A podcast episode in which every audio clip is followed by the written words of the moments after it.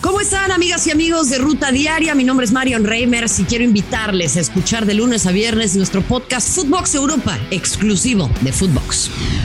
Triunfo de oro para México. El cuadro azteca sufrió pero logró su objetivo.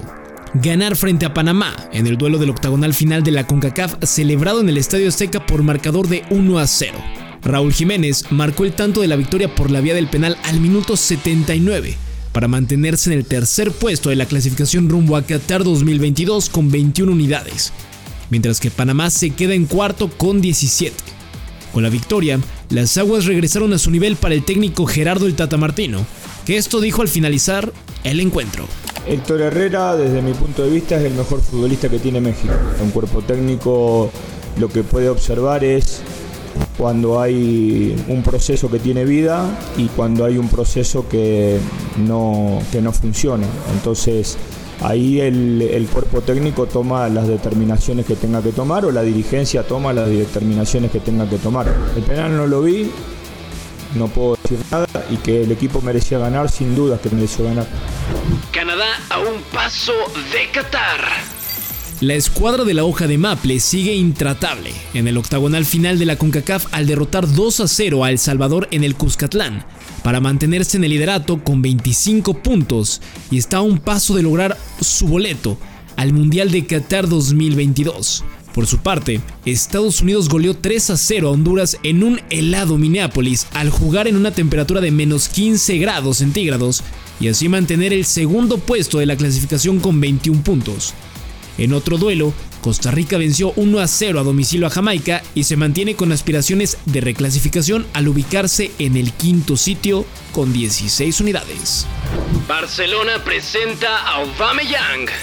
El futbolista gabonés llega procedente del Arsenal de la Premier League firmando un contrato con los culés hasta junio de 2025, con una opción de salida pactada el 30 de junio de 2023 y una cláusula de rescisión de contrato por 100 millones de euros. Estas son sus palabras. Es un honor para mí estar aquí y por eso, por eso he fichado para el Barça. Tengo experiencia, he, he jugado en Alemania, en Francia, en Inglaterra, entonces estoy aquí para, para ayudar y dar el máximo que, que puedo dar para el equipo. Dani Alves no jugará Europa League. Barcelona dio a conocer la lista de jugadores que participarán en el torneo continental, dejando fuera al defensa lateral brasileño. Los refuerzos del mercado invernal registrados fueron Adama Traoré, Pierre-Emerick Aubameyang y Ferran Torres. Eric Aguirre visualiza el título mundial. El lateral de Rayados de Monterrey ve a su equipo alzando la Copa Mundial de Clubes, torneo el cual debutará en los Regios el próximo 5 de febrero frente al cuadro egipcio del Al-Ali. Escuchemos Aguirre. Mira, este, el equipo ahorita está muy enfocado en el primer partido. Obviamente nosotros nos visualizamos haciendo un, gran mundial y, bueno, hemos, la verdad que hemos visto, eh, cada día vamos viendo un poco de, de, del rival. Eh, todavía nos faltan algunos compañeros que se, que se integren para ver este, cómo podemos eh, enfrentar de la mejor manera a este rival. Moreno reporta con Rayados. Luego de su participación con la Selección Nacional de México en el octagonal final de la CONCACAF, Héctor Moreno se integró con el equipo de Rayados, de cara a su debut en el Mundial de Clubes. Gignac supera COVID-19.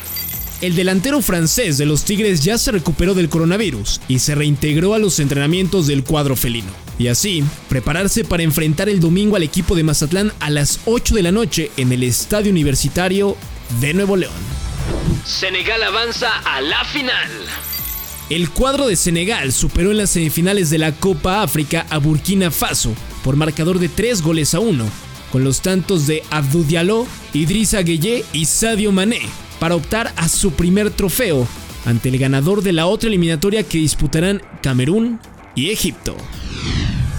Esto fue Footbox Today.